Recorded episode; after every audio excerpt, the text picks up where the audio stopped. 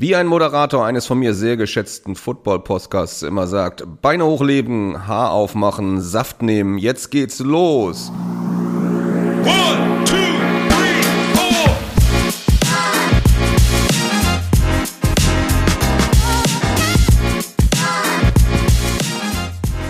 Hallo und herzlich willkommen zu Folge 18 unseres Podcasts Arbeitsrecht für Arbeitgeber. Ja, schöne Grüße aus Hamburg und wie immer, ich mache das nicht alleine, sondern mit meinem Kollegen Jens Buchwald. Auch von mir einen wunderschönen guten Tag aus Hamburg. Wir dürfen wieder mal danken für neue Hörerinnen und Hörer, diesmal in Montenegro und Usbekistan. Und wir haben auch wieder Nachrichten bekommen, die wir hier gerne weiterleiten wollen. Und zwar hat Manuel Koch uns geschrieben, ich habe bereits in den Podcast reingehört. Schön, dass es sowas gibt. Bin aktuell leider erst bei Folge 2, gerade die Thematik in Folge 1, Arbeitsunfähigkeit, wird oft einfach hingenommen. Gut, wenn man etwas Rüstzeug erhält und so anders auftreten kann. Ja, vielen Dank für diesen Kommentar. Dann hat uns noch Jörg Eidam geschrieben, ich möchte Ihnen ein großes Lob aussprechen. Ich höre Ihren Podcast seit der ersten Folge und freue mich immer, wenn die neue Folge in meiner Podcast-App angezeigt wird. Sehr interessante Themenauswahl und vor allem praxisbezogene Tipps und Hinweise. Ich schätze Ihren Podcast sehr und hoffe, dass Sie ihn noch lange fortsetzen. Ja, vielen Dank für diese freundlichen Worte. Und dann hat uns noch Mandy Gohl geschrieben, mega Podcast, sehr gut aufbereitet und sehr spannend. Vielen Dank für das kostenfreie Angebot. Weiter so. Auch darüber haben wir uns selbstverständlich sehr gefreut. Und einen ganz besonderen Dank möchten wir heute an die Nomos Verlagsgesellschaft richten. Die haben uns nämlich drei Exemplare des Buches von Stefan Müller Homeoffice in der arbeitsrechtlichen Praxis zur Verfügung gestellt. Einzelpreis 44 Euro und das haben die uns kostenfrei zur Verfügung gestellt. Wie Sie so ein Exemplar gewinnen können, das verraten wir Ihnen am Ende der Folge. Im Übrigen finden Sie bei Nomos Bücher zu so gut wie allen arbeitsrechtlichen Themen. Wenn Sie also Fachliteratur suchen, schauen Sie dort gerne vorbei. Einen Link finden Sie in den Shownotes. Ja, dann kommen wir zu unserem heutigen Thema nämlich zu dem Thema Workation Remote-Arbeit im Ausland. Worum geht's dabei eigentlich? Die Insel Sylt warb einmal um Arbeitskräfte mit dem Slogan da arbeiten, wo andere Urlaub machen. Das ist letztlich der Kern von Workation, außer dass es bei Workation oft um Arbeit aus dem Ausland und nicht aus dem Inland geht. Begriff kommt aus den englischen Wörtern Work, also Arbeit und Vacation, Urlaub. Immer mehr Arbeitnehmer wollen gerne zumindest zeitweise aus dem Ausland arbeiten und so quasi das Angenehme mit dem Nützlichen verbinden. Wir gucken uns heute die rechtlichen Auswirkungen an, die Voraussetzungen und die Probleme. Ja, kommen wir zu konkreten Punkten. Also zunächst mal ist es so, dass ein Arbeitnehmender keinen Anspruch auf Workation bzw. Remote-Arbeit aus dem Ausland hat, auch nicht auf Homeoffice und mobiles Arbeiten. Es ergibt sich im Prinzip aus dem Direktionsrecht des Arbeitgebers äh, aus 106 Gewerbeordnung, dass der Arbeitgeber Zeit, Ort und Inhalt der Arbeit einseitig bestimmen darf. Muss dabei selbstverständlich auch die Interessen des Arbeitnehmenden berücksichtigen, ist aber ein Recht des Arbeitgebers und nicht ein Recht des Arbeitnehmers. Dass es nicht einen Anspruch auf Workation gibt, das ist auch schon bereits entschieden worden, und zwar vom Arbeitsgericht München ein Urteil aus dem Jahr 2021 und zwar vom 27. August. Der Fall war da wie folgt gewesen. Es ging um eine Arbeitnehmerin, die bei einem IT-Dienstleister beschäftigt war und aufgrund der Corona-Pandemie arbeitete die Arbeitnehmerin schon seit Juni 2020 im Homeoffice in München. Anfang Mai 2021 beantragte sie bei ihrem Arbeitgeber eine Tätigkeit im Homeoffice für einen Monat ab Ende Mai 2021 aus der Schweiz. Und zwar in der Wohnung ihres Lebensgefährten in Basel. Der Arbeitgeber hat dann diesen Antrag abgelehnt und hat gesagt, ja, da gibt's ja sehr viele Schwierigkeiten und Probleme bei Auslandsbeschäftigung und viele komplizierte Rechtsfragen und deswegen lehnen wir das auch aufgrund möglicher Risiken ab. Die Arbeitnehmerin hat dann einen Antrag auf Erlass einer einstweiligen Verfügung gestellt, also ein beschleunigtes Verfahren vor dem Arbeitsgericht mit dem Ziel, eine Genehmigung zu erhalten für die Auslandsarbeit aus der Schweiz. Wie hat das Arbeitsgericht München das entschieden? Das Arbeitsgericht hat den Antrag zurückgewiesen und hat gesagt, es gibt keinen Anspruch in dieser Konstellation auf Arbeit vorübergehend aus der Schweiz heraus. Der Arbeitgeber hat mit der Ablehnung dieses Wunsches der Arbeitnehmerin sein Direktionsrecht beanstandungsfrei ausgeübt. Weil, wie ich eben schon auch gesagt habe, der Arbeitgeber eben Inhalt, Ort und Zeit der Arbeitsleistung nach billigen Ermessen, also auch Berücksichtigung der Interessen der Arbeitnehmerin, näher bestimmen darf. Und dieses Ermessen, sagt das Arbeitsgericht, das sei hier auch richtig ausgeübt worden. Auch eine kurzzeitige Auslandstätigkeit von Mitarbeiterinnen und Mitarbeitern löse nämlich zum Beispiel rechtlichen Klärungsbedarf aus. In Spezialmaterien, das werden Sie gleich noch sehen, die sich nach ausländischen und internationalen Recht richten. Und deswegen sei es in Ordnung, sagt das Arbeitsgericht weiter, wenn der Arbeitgeber sich entscheidet, die damit verbundenen ganz erheblichen Kosten und vor allen Dingen auch Risiken nicht tragen zu wollen. Ja, soweit das Arbeitsgericht. Nur, dass das klar ist, auf der Gegenseite ist es auch so, dass Homeoffice und mobiles Arbeiten im Inland oder im Ausland auch nicht einseitig durch den Arbeitgeber angeordnet werden kann. Wir beziehen uns hier bezüglich der Thematik des Homeoffice auf ein Urteil des Landesarbeitsgerichts Berlin-Brandenburg aus dem Jahr 2018. Und da hatte das Landesarbeitsgericht eben gesagt, man kann nicht einseitig Homeoffice per Direktionsrecht anordnen. Zwar ging es hier um Homeoffice im Inland, aber das dürfte sicherlich auch für Homeoffice bzw. Remote-Arbeit im Ausland gelten. Also, was raten wir hier? Wenn Sie das wollen, dann schließen Sie eine Vereinbarung mit dem Arbeitnehmenden, wo die wesentlichen Punkte dann auch geklärt werden, nämlich zum Beispiel der Ort des Homeoffice bzw. der Remote-Arbeit im Inland oder im Ausland. Regelung zur Arbeitszeit, gegebenenfalls die Verteilung bestimmter Tage im Homeoffice, Remote und im Betrieb. Dann ein Ausschuss der Vergütung von Wegezeiten. Dann natürlich ganz wichtig zu regeln, dass auch die Möglichkeit gibt, diese Zeiten oder überhaupt die Tätigkeit im Homeoffice oder Remote-Arbeit ändern bzw. beendigen zu können. Und hier ist es ganz wichtig, dass Sie das nicht über eine Befristung lösen. Das wäre ja auch denkbar, dass man sagt, ja, für einen Monat dürfen Sie das machen. Das wirft nämlich erhebliche weitere Folgefragen auf und deswegen sollte man das so eben nicht lösen. Was dann noch geregelt werden sollte, ist, wie verhält sich das mit den Arbeitsmitteln, die man braucht, natürlich mit den technischen Geräten, aber vielleicht auch mit solchen äh, Themen wie Tisch und Stuhl und ähnlichen. Wie sind da die Kosten gegebenenfalls verteilt? Was ist mit Haftung, wenn irgendwas schief geht oder kaputt gemacht wird?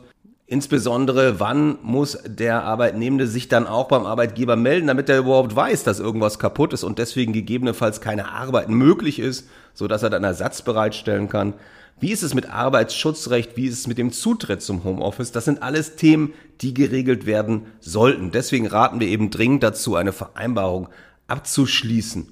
Wenn Sie das benötigen, kommen Sie gerne auf uns zu. Wir haben eine Mustervereinbarung zum Homeoffice, die kann bei uns bestellt werden zu einem Preis von 450 Euro zuzüglich Umsatzsteuer. Ja, das war letztlich so eine kurze Einführung in das Thema Workation Remote Arbeit aus dem Ausland. Jetzt kommen wir nochmal zu Spezialfragen, die in diesem Zusammenhang immer wieder aufkommen. Und da startet mein Kollege Jens Buchholz mit den Themen Sozialversicherungsrecht und Steuerrecht. Ja, vielen Dank. Wir starten mit der auf den ersten Blick recht trockenen Materie des Sozialversicherungsrechts, aber da steckt ordentlich Musik drin. Also, Remote Work aus dem Ausland, ja, hat naturgemäß einen Bezug zu mehr als einem Staat. Es stellt sich daher die Frage, welcher Staat ist denn dann eigentlich für die Sozialversicherung des Beschäftigten zuständig? Innerhalb der Europäischen Union sind für die Beantwortung dieser Frage die Kollisionsnormen des Artikel 11 fortfolgende der Verordnung der Europäischen Gemeinschaft 883 aus 04 maßgeblich. Erster wichtiger Grundsatz dabei nach Artikel 11 Absatz 1, dass nur die Rechtsvorschriften eines Mitgliedstaates anzuwenden sind. Das betrifft nicht nur Statusfragen, sondern auch das Beitrags- und das Leistungsrecht. Zweck dieser Regelung ist es, einen lückenlosen Versicherungsschutz zu gewährleisten und zugleich Mehrfachbelastungen zu vermeiden. Dann ein weiterer wichtiger Grundsatz des Sozialversicherungsrechts. Grundsätzlich gilt im Sozialversicherungsrecht das sogenannte Beschäftigungslandprinzip. Es gilt das Sozialversicherungsrecht desjenigen Landes, in welchem der Mitarbeiter auch tatsächlich die Arbeit verrichtet. Kurze Zwischenfrage. Bedeutet das jetzt bei einer Workation oder bei Remote-Arbeit aus dem Ausland, dass dann automatisch das Sozialversicherungsrecht des Landes, in dem der Arbeitnehmende sich gerade aufhält, anwendbar ist? Nicht zwingend. Es gibt eine wichtige Ausnahme, die Sie sicherlich auch alle kennen, ohne dass Sie vielleicht wissen, dass es in Artikel 12 der Verordnung 883-2004 geregelt ist, nämlich diejenige der Entsendung.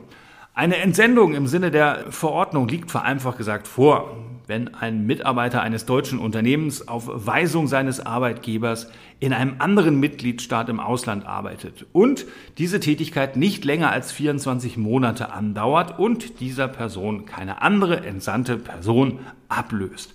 Nicht erforderlich bei der Entsendung ist hingegen, dass die Remote Work aus dem Ausland zwingend auf Initiative des Arbeitgebers erfolgt. Also es ist auch völlig in Ordnung und das passiert in der Regel ja auch, dass ein Arbeitnehmer auf Sie zutritt und den Wunsch äußert, auch für einen bestimmten Zeitraum aus dem Ausland zu arbeiten. Für eine Entsendung ausreichend ist, dass der Arbeitgeber tatsächlich Remote Work des Arbeitnehmers annimmt und diese bezahlt und natürlich, dass diese zeitlich befristet ist.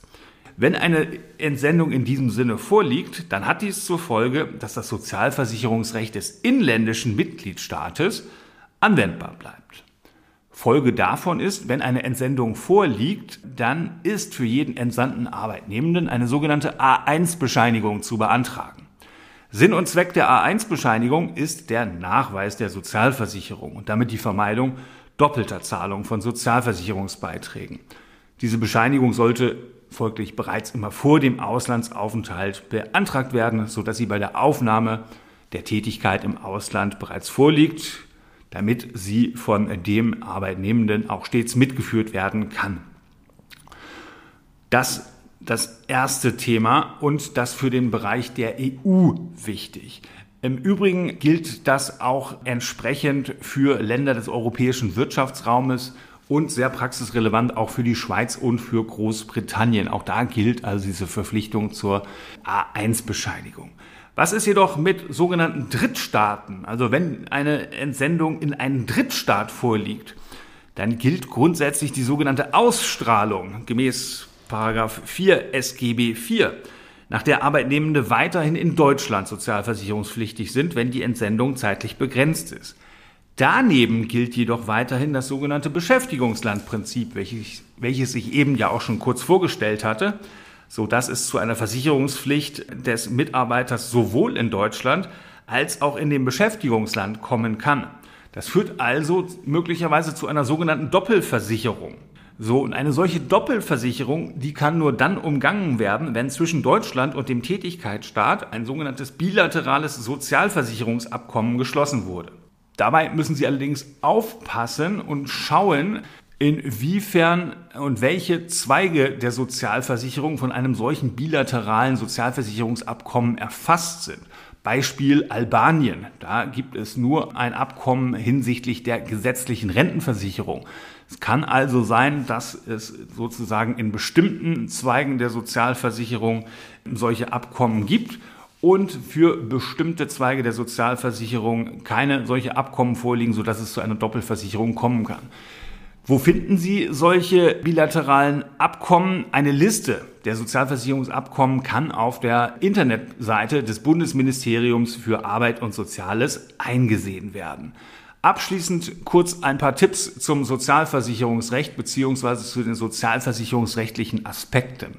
Sofern möglich empfiehlt es sich aus sozialversicherungsrechtlichen Gründen Remote Work primär im EU-Ausland, in EWR-Mitgliedstaaten, in der Schweiz oder in Großbritannien und oder in Drittstaaten mit Sozialversicherungsabkommen zu gestatten.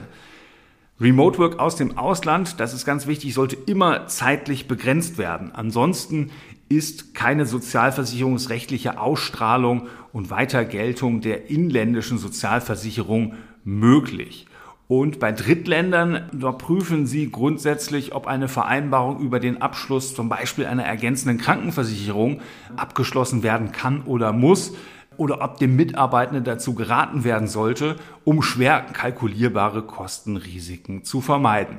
Und ein abschließendes Wort zum Sozialversicherungsrecht. Man sollte die Thematik nicht unterschätzen. Die Tendenz, die auch wir hier feststellen bzw. von Mandanten berichtet bekommen, Die Anzahl an Kontrollen nimmt in diesem Bereich zu und wird auch in den kommenden Jahren voraussichtlich weiter zunehmen, sodass man das Thema Sozialversicherungsrecht nicht auf die leichte Schulter nehmen sollte. Dann zum nächsten wichtigen Thema, welches Sie in diesem Zusammenhang berücksichtigen müssen. Das Thema Steuerrecht. Sowohl für Sie als Arbeitgeber als auch für Mitarbeiter kann Remote Work aus dem Ausland steuerliche Auswirkungen haben. Eine mobile Tätigkeit im Ausland, die kann dazu führen, dass Sie als Arbeitgeber in dem anderen Mitgliedstaat eine Betriebsstätte begründen und erzielte Einnahmen aus der betrieblichen Tätigkeit der Besteuerung im Ausland unterliegen. Wann passiert das? Regelmäßig ist das der Fall, wenn ein Homeoffice kontinuierlich für die Ausübung von Geschäftstätigkeiten für ein Unternehmen genutzt wird und Sie als Arbeitgeber vom Arbeitnehmer verlangen, das ausländische Homeoffice für die Ausübung der Geschäftstätigkeit des Unternehmens zu nutzen. In diesem Fall könnte vom Vorliegen einer ausländischen Betriebsstätte auszugehen sein. In dem Fall hängt es jedoch jeweils vom ausländischen Steuerrecht ab, unter welchen Voraussetzungen, also insbesondere nach welcher Dauer der Tätigkeit in einem ausländischen Homeoffice von einer Betriebsstätte auszugehen ist. Vor diesem Hintergrund sollten Sie vorab mit Steuerrechtsexperten im Ausland prüfen, ob ein Risiko der Begründung einer ausländischen Betriebsstätte besteht. Für eine abschließende Risikobewertung müsste jeweils eine Einzelfallprüfung für jedes Land vorgenommen werden, in dem Remote Work im Ausland ermöglicht werden soll.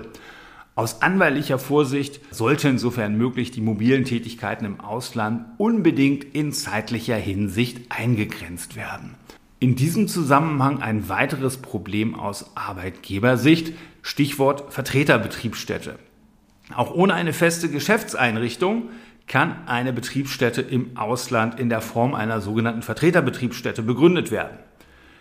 Die Begründung einer solchen Vertreterbetriebsstätte erfordert, dass eine Person eine Vertragsabschlussvollmacht besitzt und diese für gewöhnlich ausübt.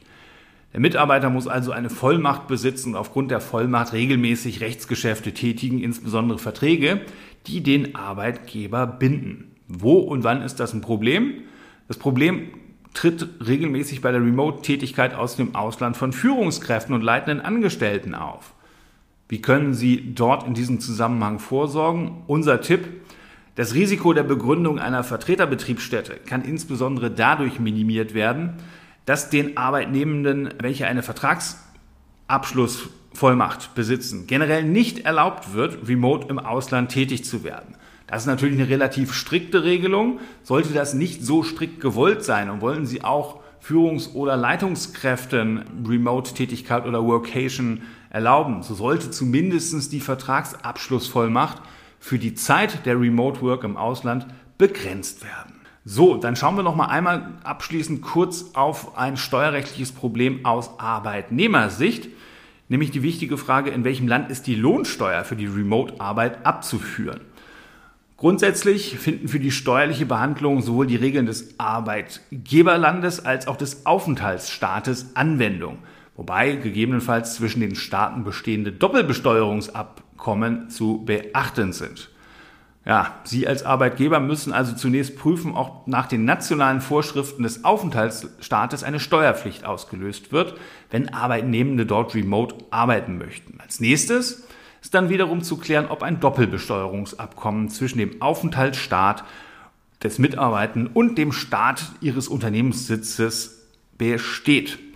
Innerhalb der Europäischen Union sind Angestellte nach den meisten Doppelbesteuerungsabkommen nur in ihrem Wohnsitzland steuerpflichtig.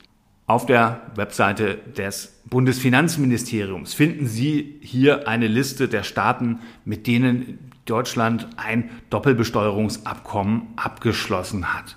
Und ein allgemeiner abschließender Tipp in diesem Zusammenhang, um eine Lohnsteuerpflicht des Arbeitnehmenden im Ausland zu vermeiden und damit gegebenenfalls auch Lohnsteuerabführungsverpflichtungen Ihrerseits als Arbeitgeber, sollten Sie darauf achten, dass sich alle Arbeitnehmenden für mehr als 183 Tage innerhalb eines beliebigen Zeitraums von zwölf Monaten in Deutschland aufhalten. Grundsätzlich aber auch hier eine Einzelfallprüfung notwendig, um die Besonderheiten des Einzelfalles abbilden zu können. Das soll es erstmal zum Sozialversicherungsrecht und Steuerrecht gewesen sein. Ich übergebe jetzt das Wort wieder an meinen Kollegen, der Sie in das Feld des Datenschutzrechtes führt. Ja, vielen Dank. Wie nicht anders zu erwarten war, Datenschutz gilt nicht nur in Deutschland. Und es gilt auch nicht nur in der Betriebsstätte wo, äh, oder Betriebssitz, sondern es gilt eben auch im Homeoffice beziehungsweise bei Remote-Arbeit. Es ist so, dass der Arbeitgeber in jeder Konstellation der sogenannte datenschutzrechtliche Verantwortliche ist. Das heißt, er muss die personenbezogenen Daten äh, des Arbeitnehmers beziehungsweise seiner Mitarbeiterinnen und Mitarbeiter oder gegebenenfalls auch Kundinnen und Kunden im Homeoffice schützen, bei der mobilen Arbeit schützen. Und das ist die eine Geschichte, sozusagen Sicherung der Schutz der Daten. Und die Daten dürfen eben auch nur dann verarbeitet werden, wenn es eine Ermächtigungsgrundlage dafür gibt. Und der Arbeitgeber haftet eben für alle Arbeitnehmer, die personenbezogene Daten verarbeiten, auch wenn sie nicht am Betriebssitz tätig sind, sondern gegebenenfalls remote arbeiten. Was sind die hauptsächlichen Probleme, über die man sich hier Gedanken machen muss? Einmal ist natürlich immer die Thematik, wenn jemand im Ausland arbeiten, in, wenn jemand im Ausland arbeitet, inwieweit ist denn die Übertragung von personenbezogenen Daten ins Ausland überhaupt zulässig? Relativ unproblematisch ist das, wenn sich der Arbeitnehmende remote in der EU aufhält oder in einem Land mit ausreichendem Datenschutzniveau, wo es einen Angemessenheitsbeschluss der EU-Kommission gibt. Dann, wie gesagt, relativ unproblematisch. Sonst nicht ganz so einfach. Es muss nämlich dann genau geschaut werden, ob die Übertragung der Daten in dieses Land rechtmäßig ist. Wenn das nicht der Fall ist, dann sind hohe Bußgelder möglich. In den letzten Jahren gab es in diesem Zusammenhang oft Probleme mit den USA.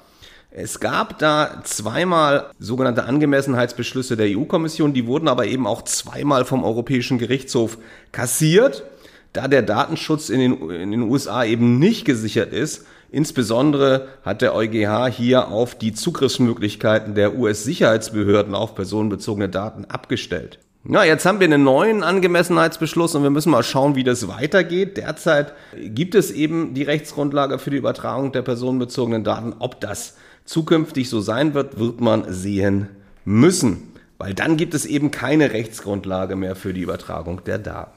Das ist das eine, die Frage, also dürfen, dürfen die Daten überhaupt ins Ausland übertragen werden? Und die andere Thematik ist, was für konkrete Maßnahmen muss man eben zur Datensicherung im Homeoffice bei der Remote-Arbeit durchführen, auch im Ausland? Das hängt letztlich vom Einzelfall ab. Ich will ja nur einzelne Maßnahmen aufführen, damit Sie eine Idee haben, worum es hier geht. Also der Remote-Zugang sollte per VPN organisiert sein, idealerweise mit einer sogenannten Zwei-Faktor-Authentifizierung. Die Daten, wenn sie denn versendet werden, sollten verschlüsselt werden, und zwar Ende zu Ende. Und auch der stationäre PC oder Laptop im Homeoffice sollte verschlüsselt werden. Das ist vor allen Dingen auch deswegen wichtig, weil es ja immer wieder Probleme geben kann, dass so ein Laptop mal verloren oder gestohlen wird. Wenn er dann verschlüsselt ist, zum Beispiel mit BitLocker, dann haben Sie eine sehr viel komfortablere Situation datenschutzrechtlich, dann werden Sie nämlich diese Problematik nicht melden müssen. Wenn der nicht verschlüsselt ist, dann haben Sie sofort die Verpflichtung, innerhalb von 72 Stunden eine Meldung an die Datenschutzbehörde äh, zu machen. Ja, was gibt's ansonsten noch? Wichtig ist natürlich ganz, ganz wichtig, dass Sie nicht die private Nutzung der beruflich zur Verfügung gestellten IT-Ausstattung erlauben, weil das erhebliche zusätzliche Risiken verursacht. Wenn der Arbeitnehmende unterwegs ist viel, dann macht es Sinn, Bildschirmfolien anzuschaffen, damit nicht jeder sieht, was er macht, wenn er unterwegs im Zug oder im Flieger sitzt. Regelmäßige Datensicherung ist ein wichtiges Thema, wenn es lokale Daten zumindest gibt. Und natürlich, wenn es vertrauliche Informationen gibt, die irgendwie ausgedruckt worden sind, was man vermeiden sollte, wenn das möglich ist, dann muss man schauen, wie entsorgt man die dann eben datenschutzkonform. Ja, das eine kurze Anmerkung zum Datenschutz und dann will ich noch ein paar Anmerkungen machen zu aufenthaltsrechtlichen Fragen. Auch die stellen sich natürlich, wenn im Ausland man sich niederlässt bzw. arbeiten möchte. Solange das innerhalb der EU erfolgt, ist das kein Problem, da alle EU-Bürger sich in jedem EU-Land niederlassen dürfen und auch dort arbeiten dürfen. Bei Ländern außerhalb der EU, da wird man dann im Einzelnen schauen müssen, um welche Länder es geht. Möglicherweise wird man auch schauen müssen, welche Nationalität Ihr Arbeitnehmender hat. Auch davon kann das natürlich abhängen.